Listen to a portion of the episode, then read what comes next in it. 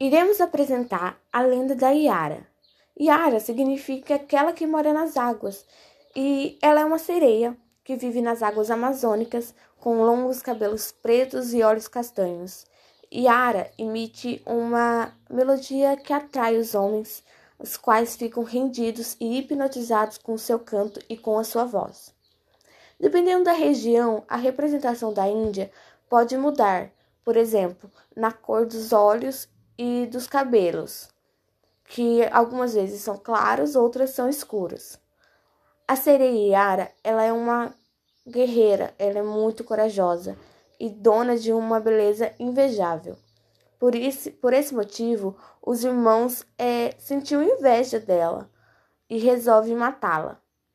Porém, no momento do combate, pelo fato de possuir habilidades de guerra, Yara consegue inverter a situação e acaba matando seus irmãos.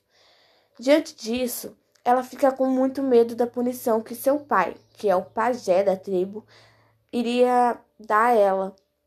Por isso ela resolve fugir. Só que seu pai a encontra e acaba jogando ela no rio amarrada. Mas os peixes, eles ficam com dó dela e resolvem salvá-la. Desde então, Yara habita nos rios, conquistando os homens e depois levando-os até o fundo do rio para que eles morram afogados.